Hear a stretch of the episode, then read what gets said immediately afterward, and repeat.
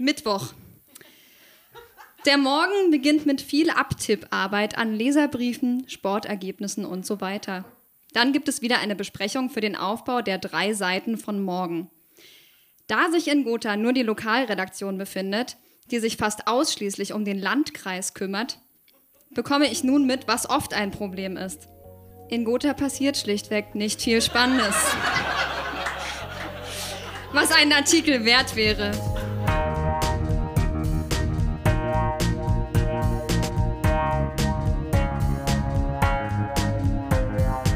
Texte von gestern. Erwachsene lesen Dinge, die sie als Kinder geschrieben haben.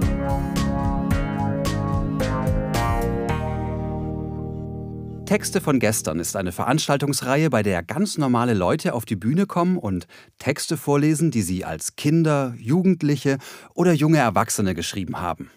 Das können Tagebücher sein, Briefe, Kurzgeschichten, Gedichte, Schulaufsätze, Wunschzettel, Fanfiction oder oder oder. Inhaltlich sind keine Grenzen gesetzt. Texte, die man in dem Moment mit himmelhoch jauchzendem Pathos verfasst hat und die uns heute zeigen, wie wir die Welt damals gesehen haben. Wir erinnern uns, wie es für uns damals war und feiern gemeinsam die Tragödien, Absurditäten und die Kleinigkeiten des Aufwachsens. Miku hat bei unserer zweiten Show im Monarch Ausschnitte aus ihrem Schulpraktikumsbericht vorgelesen. Als sie in der neunten Klasse war, hat sie ihr Praktikum bei der Lokalredaktion Gotha der Thüringischen Landeszeitung gemacht. Uns hat sie teilhaben lassen. Eine andere schöne Anekdote. Freitag. Um 9 Uhr treffe ich mich mit Frau M. zu einer Pressekonferenz im Eckhof-Theater, wo ich unter anderem den Bürgermeister K. zum ersten Mal die Hand gebe. Damit das Prominenzgame auch schon durchgespielt in dieser Stadt. Es werden Pläne und Veranstaltungen bekannt gegeben, zum Beispiel zum Theaterfestival in diesem Jahr. Dieses große Thema nimmt sich zurück in der Redaktion dann Frau M vor, während ich mit den kurzen Sachen beschäftigt bin und Meldungen daraus formuliere. Tatsächlich war Meldungen formulieren einer meiner, einer meiner Kernaufgaben während dieses Praktikums. Ich habe die tatsächlich alle ausgeschnitten und aufgeklebt.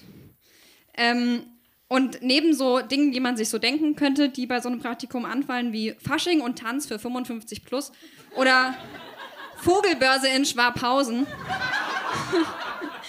ist auch ein Text dabei, der sehr, der sehr metamäßig ist, wie ich finde. Eine Meldung mit dem äh, schlimmen Titel Absage. Ein Brief, ein Brief von Altbundeskanzler Helmut Kohl ist jetzt auf den Schreibtisch von Gothas Stadtoberhaupt geflattert.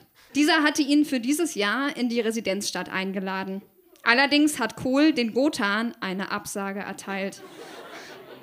Aufgrund der Vielzahl an Verpflichtungen, denen er nachkommen muss. Ziel der Einladung war, dass Kohl als Ehrengast an einer Veranstaltung teilnehmen sollte, die sich um dessen damaligen Besuch im Mai 1998 in Gotha dreht.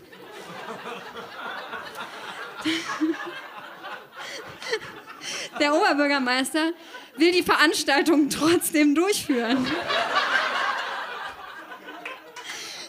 Da, da, dafür will er nun Staatssekretär Dr. Jürgen Ahrens gewinnen, der ein enger Mitarbeiter des Altbundeskanzlers war und noch Kontakt, Kontakte zu ihm hat. Mal sehen, was daraus wird. Da wir uns jetzt in Post-Kohl-Zeiten befinden, darf ich vielleicht verraten, Helmut Kohl ist nie zurück nach Gotha gekommen. ähm, Genau, und jetzt ist aber die Sache, jetzt bisher ist das alles sehr ereignislos und dann plötzlich, am Beginn der, der zweiten Woche, äh, Plot-Twist. Es herrscht schon morgens helle Aufregung in der Redaktion, Montag.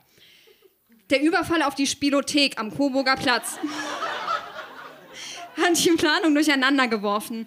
Alle kürzen ihre Artikel, verkleinern die Fotos, es wird versucht, Informationen am Tatort zu bekommen. Ich darf als Praktikantin zwar leider nicht mit zum Tatort. Ich hole mir in regelmäßigen Abständen aber Polizeiberichte und Pressemitteilungen ein. Jetzt ist es so, ähm, dass es tatsächlich jemand erschossen wurde in dieser Spielothek. Also tatsächlich relativ furchtbar und das ist wirklich was, was in Gotha sehr, sehr selten passiert. Das habt ihr jetzt vielleicht auch schon geahnt. Ähm, das hat mich so stark geprägt, dass es bis in mein Fazit, das ich euch jetzt auch noch vortragen möchte, ähm, mich begleitet hat und auch bei der Wahl meiner anschließenden Karriere. Fazit für mich erst einmal vorweg. Nachdem ich längere Zeit mit Freunden Erfahrungen ausgetauscht habe, bin ich mir sicher, dass ich sehr viel Glück hatte, in der TLZ-Redaktion zu arbeiten. Im Gegensatz zu manch anderem habe ich ständig etwas Neues erleben und machen dürfen, habe die Routine und die Abwechslung als Journalist gesehen und doch gestaunt, denn scheinbar ist Gotha nicht ganz so ereignislos, wie ich immer dachte. Zudem kann sich wohl kaum ein Außenstehender vorstellen, wie kompliziert es sein kann, kurze Meldungen passend zu formulieren, wobei sie möglichst der ganzen Redaktion gefallen sollten, wie sie sind. Es war stellenweise schon recht viel Kritik, die ich bekam. Das ist eine kleine Untertreibung. Ich habe sehr viel geweint, auch in diesen zwei Wochen, ehrlich gesagt. Ich war aber auch ein Pflänzchen. Aber ich glaube, sie, die Kritik sehr gut verwertet zu haben. Und außerdem bin ich, wie Herr B. meinte, härter geworden. Ich habe erfahren, wie bewegend die Position zum Beispiel eines Lokalredakteurs ist, welche Verantwortung besteht, wenn man in der Lage ist, andere Menschen, die sich auf ihre Zeitung verlassen, glaubhaft zu informieren und dabei niemals die eigene Wertung in zu großem Maße einfließen zu lassen. Man bekommt durchaus in der Öffentlichkeit mehr Respekt, wenn man sich als Mitarbeiter der TLZ vorstellt. Und man bemerkt oftmals den so veränderten Ausdruck in den Gesichtern so mancher Veranstalter. Das sind heute in Thüringen, also man kriegt auch noch einen veränderten Ausdruck in den Gesichtern der Leute, wenn man sagt, man ist von der Presse, aber ihr könnt euch vorstellen, mittlerweile sieht es leider in Thüringen ein bisschen anders aus. Naja. Andererseits gibt es auch Facetten des Journalismus, die mich etwas abgeschreckt haben und von denen ich glaube, dass sie in den großen überregionalen Redaktionen noch viel deutlicher sind. Hier werden, jetzt kommt's, Morde ähnlich behandelt wie Kinderfeste. Sie werden hauptsächlich dadurch unterschieden, wie viele Leser sie anlocken und wie viele Zeilen sie füllen können. Im Nachhinein bin ich mir sicher, noch lieber würde ich meine Sprache in Literatur und Theater verwenden, weniger den politischen Fakten widmen. Darum interessiere ich mich auch für ein zweites ganz anderes Praktikum, vielleicht ja sogar im Eckhof Theater, aber diesmal nicht zur Pressekonferenz. Dankeschön.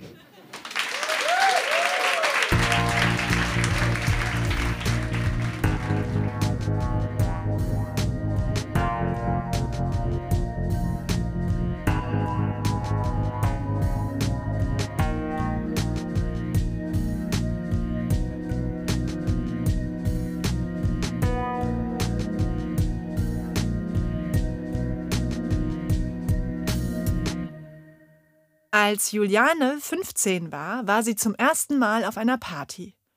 Und glücklicherweise hat sie in ihrem Tagebuch darüber berichtet. Als ich mich später auf einen Sitz in den ersten Raum setzte, kam Ruven plötzlich an und setzte sich neben mich. Ich rückte natürlich sofort und er grinste mich an.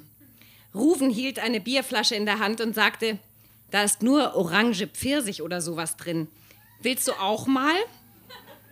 Er gab mir die Flasche und als ich gerade trinken wollte, sagte er, aber Vorsicht, dass dein Lippenstift nicht verwischt. Als ich getrunken hatte, sagte ich, ja, ich glaube, das ist Pfirsich und gab ihm die Flasche wieder. Jetzt gab er sie Cordula und ich sagte zu ihm, eigentlich wollte ich mir ja so einen Kussmund schminken wie beim Klassenspiel, aber das hat nicht so geklappt. Er lächelte und sagte, aber so steht dir das viel besser. Das sollte wohl ein Kompliment sein, aber ich meinte, nee, ich fand den Kussmund besser. Na gut, wenn du meinst, sagte er, ich kenne mich da nicht so aus. Dann sah er auf meine Beine und sagte, geil. Ich fragte mit völliger Unschuldsmiene, was denn? Er antwortete, deine Beine, das sieht echt geil aus mit dem kurzen Minirock. Nun war ich völlig verblüfft. Das hatte ich nicht erwartet. Ich fühlte, dass meine Ohren ganz heiß wurden und wusste, dass ich knallrot war. Er unterhielt sich wieder mit jemandem und ich genoss es, neben ihm zu sitzen, seinen Geruch zu riechen und seinen Mantel zu berühren. Er war so schön nah bei mir. Ich spürte richtig seine Wärme. Ach, es war so schön.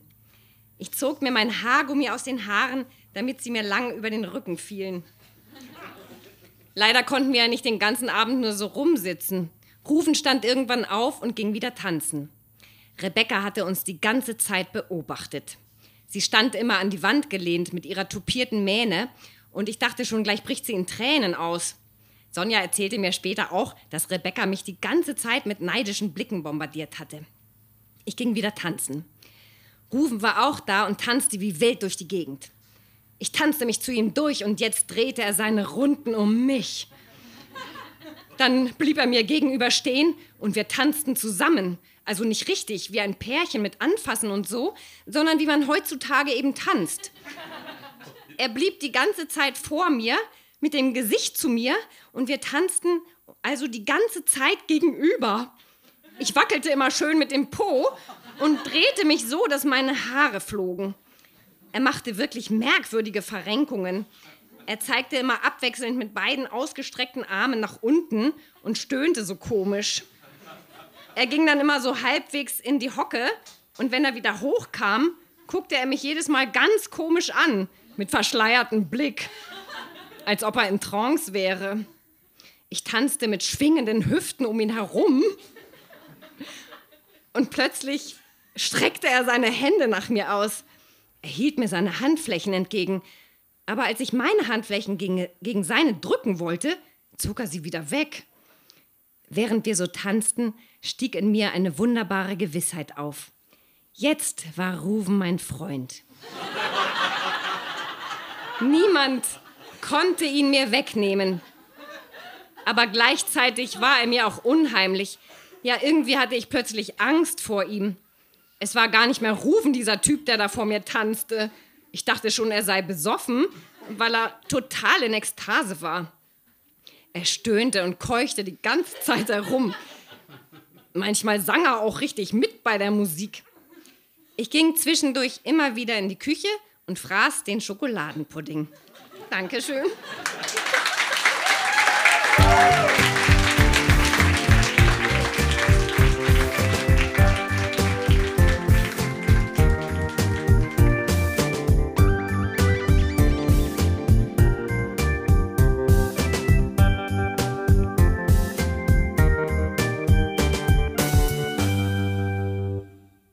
Bei unserer Dezembershow haben zwei unterschiedliche Stephans zwei unterschiedliche Gedichte zum selben Thema vorgetragen. Liebeskummer. Und beide wollen wir euch nicht vorenthalten. Nicht so gemeint. Als du gingst, hast du gesagt, ich soll mich nicht verändern, bis du wieder zurück bist. Ich liebe dich, habe also deinen Wunsch erfüllt, pflichtbewusst.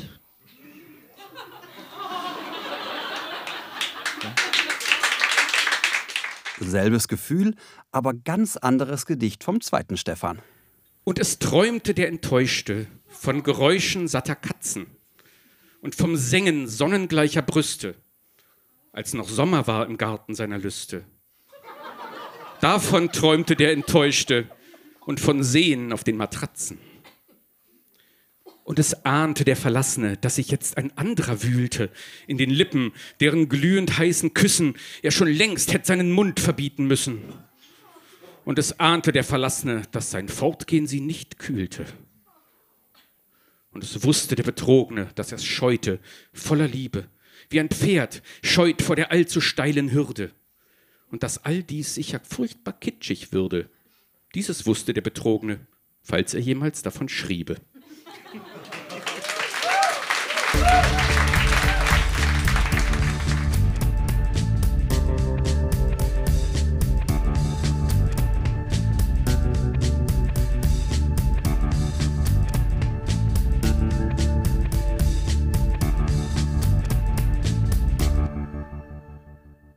Nach seinem Abi ist Christopher von Berlin nach Wuppertal gezogen und hatte großes Heimweh. Deswegen hat er begonnen, autobiografische Kurzgeschichten zu schreiben, um darin seine Erinnerungen an Freunde und Schulzeit festzuhalten. Die erste große Pause war schon zur Hälfte vorbei, als Tom auf den Hof kam. Paul wartete bereits in der Raucherecke. Neben ihm auf einer niedrigen Mauer standen zwei Tassen Kaffee. Welche ist meiner? fragte Tom. Der klebrige mit Milch drin, sagte Paul und deutete auf eine Tasse. Danke fürs Kaffee holen, sagte Tom. Gerne, sagte Paul und sie stießen mit den Tassen an. Prost mit Kaffee. Und was wollte der noch von dir? fragte Paul, nachdem er den ersten Schluck genommen hatte. Er wollte mir sagen, dass es ihn stört, dass ich immer zu spät komme und dass das so nicht weitergeht. Andernfalls müsste er mich zu Dr. Hund ins Büro schicken, sagte Tom und zündete sich eine Zigarette an. Spinner, sagte Paul. Soll doch selber zu Dr. Hund ins Büro gehen. Apropos, was war denn das für eine Geschichte heute Morgen? Was? Das auf dem Gang? Ja, dass du dich eintragen lassen sollst und so. Ja, er fängt eben zu spät, ab, dann fragt er nach Name und Klasse, schreibt sich das auf und sagt dir, wie unfassbar er dein Verhalten findet und trägt er auf, dich selbst zu denunzieren, sagte Tom schulterzuckend. Was ist denn das für eine bekackte Blockwart-Attitüde? Ich weiß nicht, vielleicht hilft es ihm, sich wie eine Autoritätsperson zu fühlen. Nach einem Schluck Kaffee guckte Tom in die Tasse. Bisschen wenig Zucker, sagt er dann. Das sind vier Löffel, Junge. Paul klang entsetzt. Ja, dieses Blumenwasser aus der Cafeteria fing Tom den Satz an und beendete ihn aber nicht. Wer ist eigentlich dieses Mädchen, das jetzt neben mir sitzt? fragte er dann. Das ist eine neue Schülerin, antwortete Paul. Ach, ist nicht wahr. Hat sie dir das selbst gesagt? Sie heißt Lora und ist von irgendeinem Proll-Internat. Mehr weiß ich jetzt auch nicht. Lora ist ein Papageienname, sagte Tom. Guter Hinweis, vielleicht sagst du ihr das mal in der nächsten Stunde. Tom rührte leidenschaftslos in seinem Kaffee. Ich würde auch gerne mal auf ein Proll-Internat, sagte er dann. Warum das denn? Ich weiß nicht.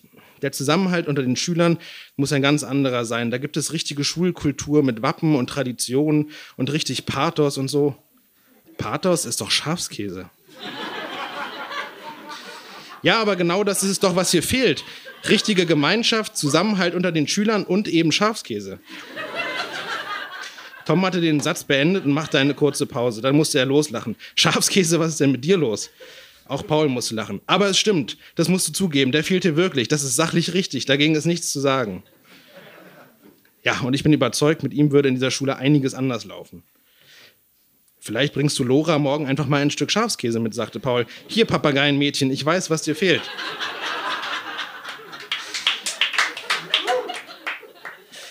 Jetzt habe ich vergessen, was ich sagen wollte, sagte Tom immer noch lachend. Paul räusperte sich. Du willst auf eine Prollschule, das hast du gesagt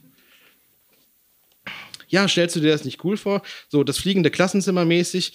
Deine Kumpels sind wie deine Familie, man macht alles zusammen, man teilt sich ein Zimmer, wie eine ewige Klassenfahrt.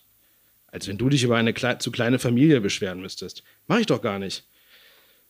Das ist doch so ein elitärer Rotz mit diesen Internaten. Das sind abgeschobene reiche Kinder, die von ihren Eltern mit Kohle ruhig gestellt werden und sich am Wochenende den Schädel wegkoksen. Da willst du, glaube ich, nicht dazugehören, sagte Paul.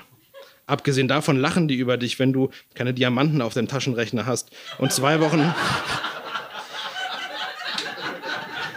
und zwei Wochen hintereinander mit demselben Porsche zur Schule kommst. Vielleicht, vielleicht sagst du das mal zu Lora, da freut sie sich bestimmt auch. Es klingelte. Was haben wir jetzt? fragte Tom. Keine Ahnung. Wir müssen die Mädchen finden und denen hinterherlaufen, sagte Paul.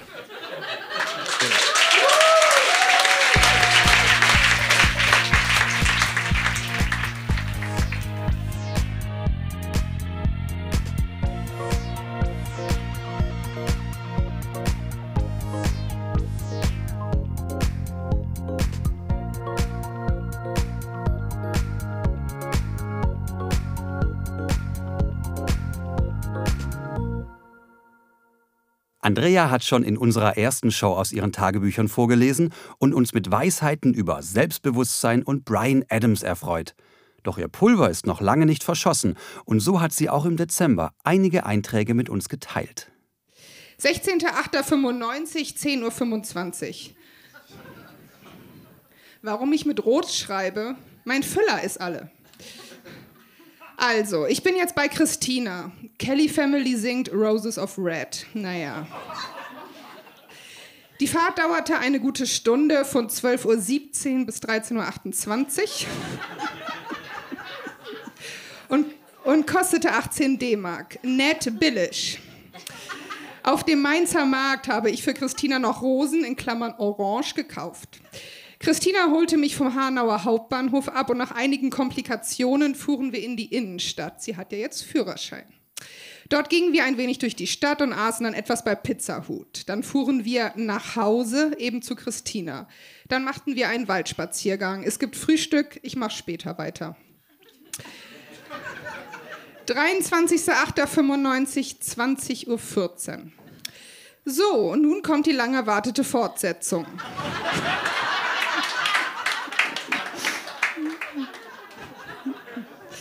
Ja. Dann, also wir haben ja einen Waldspaziergang gestartet. Dann bogen wir in einen einsamen Waldpfad ein und machten dort eine schaurige Entdeckung. Am Wegesrand lag glibberig und schmierig und vor allem ganz klar zu erkennen ein Gehirn. Das muss man sich mal geben. Kein Schädel, nichts, nur das weiße, glänzende Gehirn. Mir wurde total schlecht und vor allem, als wir da herumliegend noch Fleischfetzen und Knochensplitter fanden. Wir dann zu Christinas Eltern zurück. Auf dem Weg dahin hatte ich die ganze Zeit Angst, dass ein Meuchelmörder mit Axt und Eispickel auf uns zugerannt kommt oder aus dem Gebü- Gebüsch gesprungen und mit uns das Gleiche macht, was, er mit, was mit dem Lebewesen passiert war. Christinas Vater glaubte uns nicht, also fuhren wir mit dem Auto auf Nummer sicher. Als er es dann sah, meinte er dann doch, es sieht komisch aus. Dann kam eine Nachbarin mit Hund vorbei, die so gar nicht neugierig war. Was ist denn da? Was macht ihr denn da? Als alles erklärt war, sagte die, das waren bestimmt Muslime. Die führen so in der Nacht ihr Ritual durch. Alles klar, dachte ich. Als wir wieder zu Hause waren, sagte sie noch, keine Angst, morgen ist das wieder weg. Das holen sich die Füchse. Was sie wohl nicht raffte, war, es war uns egal, wie das Gehirn aus dem Wald wegkommt. Wir wollten wissen, wie es hinkam. Christinas Vater war der Meinung, dass das Gehirn vom Schwein war. Also kein Mensch. Warum allerdings jemand ein Gehirn vom Schwein an den Wegesrand legen sollte, das wusste er auch nicht. Ja, und weiter wurde ich bei Christinas Familie dann noch gut gemästet.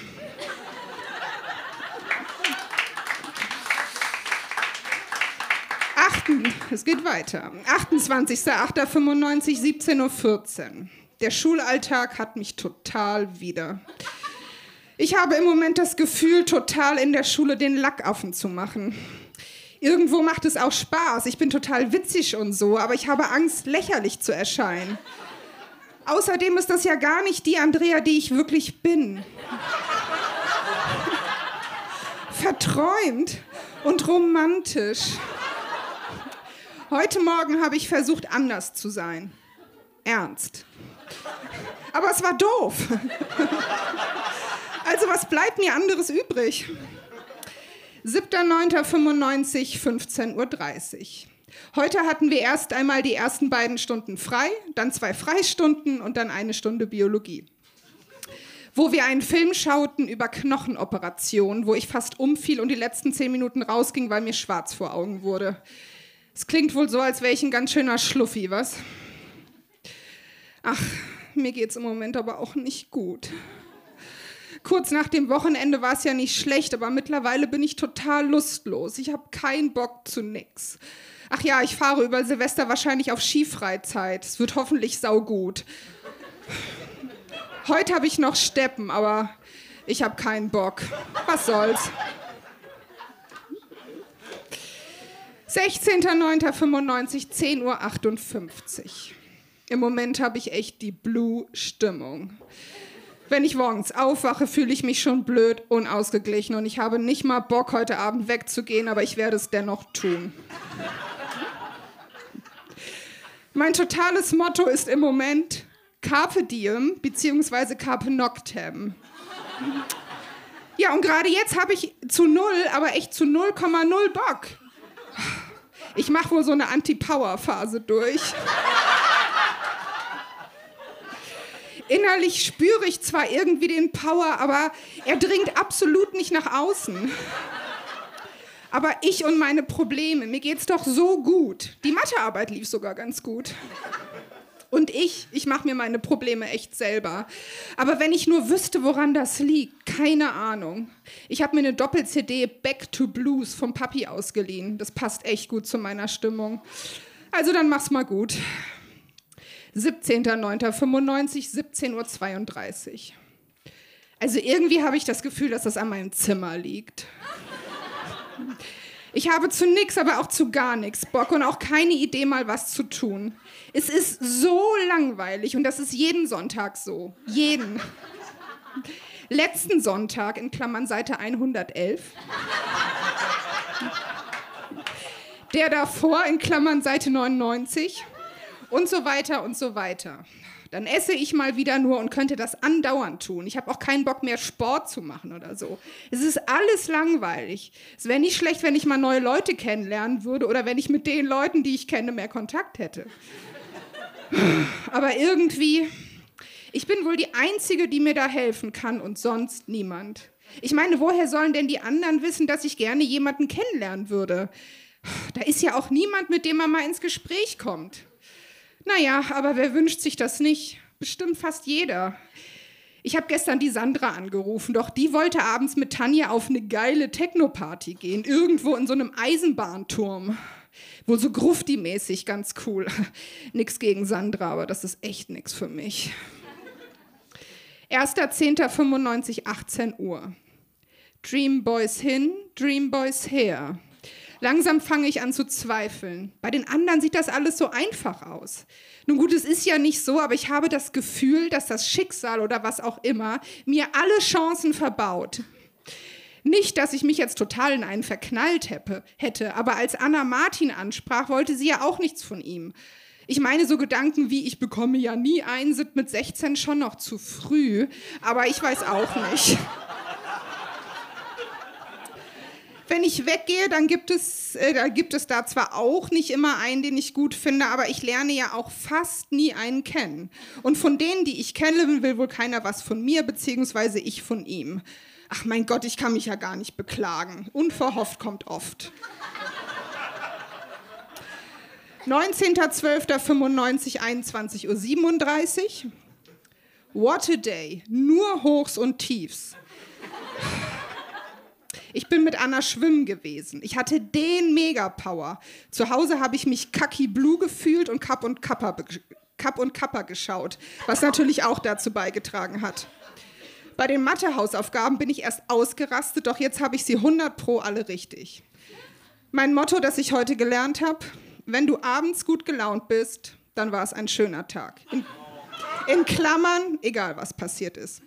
Bist du schlecht gelaunt, dann war es ein schlechter Tag. Egal, was passiert ist. Bei Andrea. Sleep well, my dear.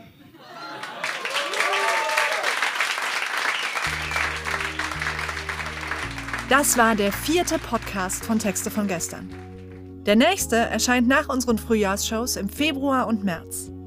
Für die könnt ihr natürlich Karten kaufen oder euch als Vorleser anmelden. Und zwar alles unter textevongestern.de. Erzählt allen, dass es diese Shows und diesen Podcast gibt und bewertet und rezensiert bitte, was das Zeug hält. Und wenn ihr nicht genug kriegen könnt, empfehlen wir euch den kanadischen Podcast, der uns zu Texte von gestern inspiriert hat, nämlich Grown-Ups Read Things They Wrote as Kids. Der Link ist in den Show Notes. Dies ist ein Podcast von der Lauscher Lounge. Die hat noch weitere Kanäle. Hörbuch und Hörspiel zum Beispiel, wo ihr kostenlos und ungekürzt ganze Lesungen und Hörspiele auf die Ohren kriegt, sowie der Gesprächspodcast Hörgestalten, wo Größen der Synchron- und Hörspielszene zu Wort kommen und aus dem Nähkästchen plaudern. Wenn euch das alles interessiert, könnt ihr einfach den Kanal Lauscher Lounge alle Podcasts abonnieren. Und jetzt kurz noch die Credits.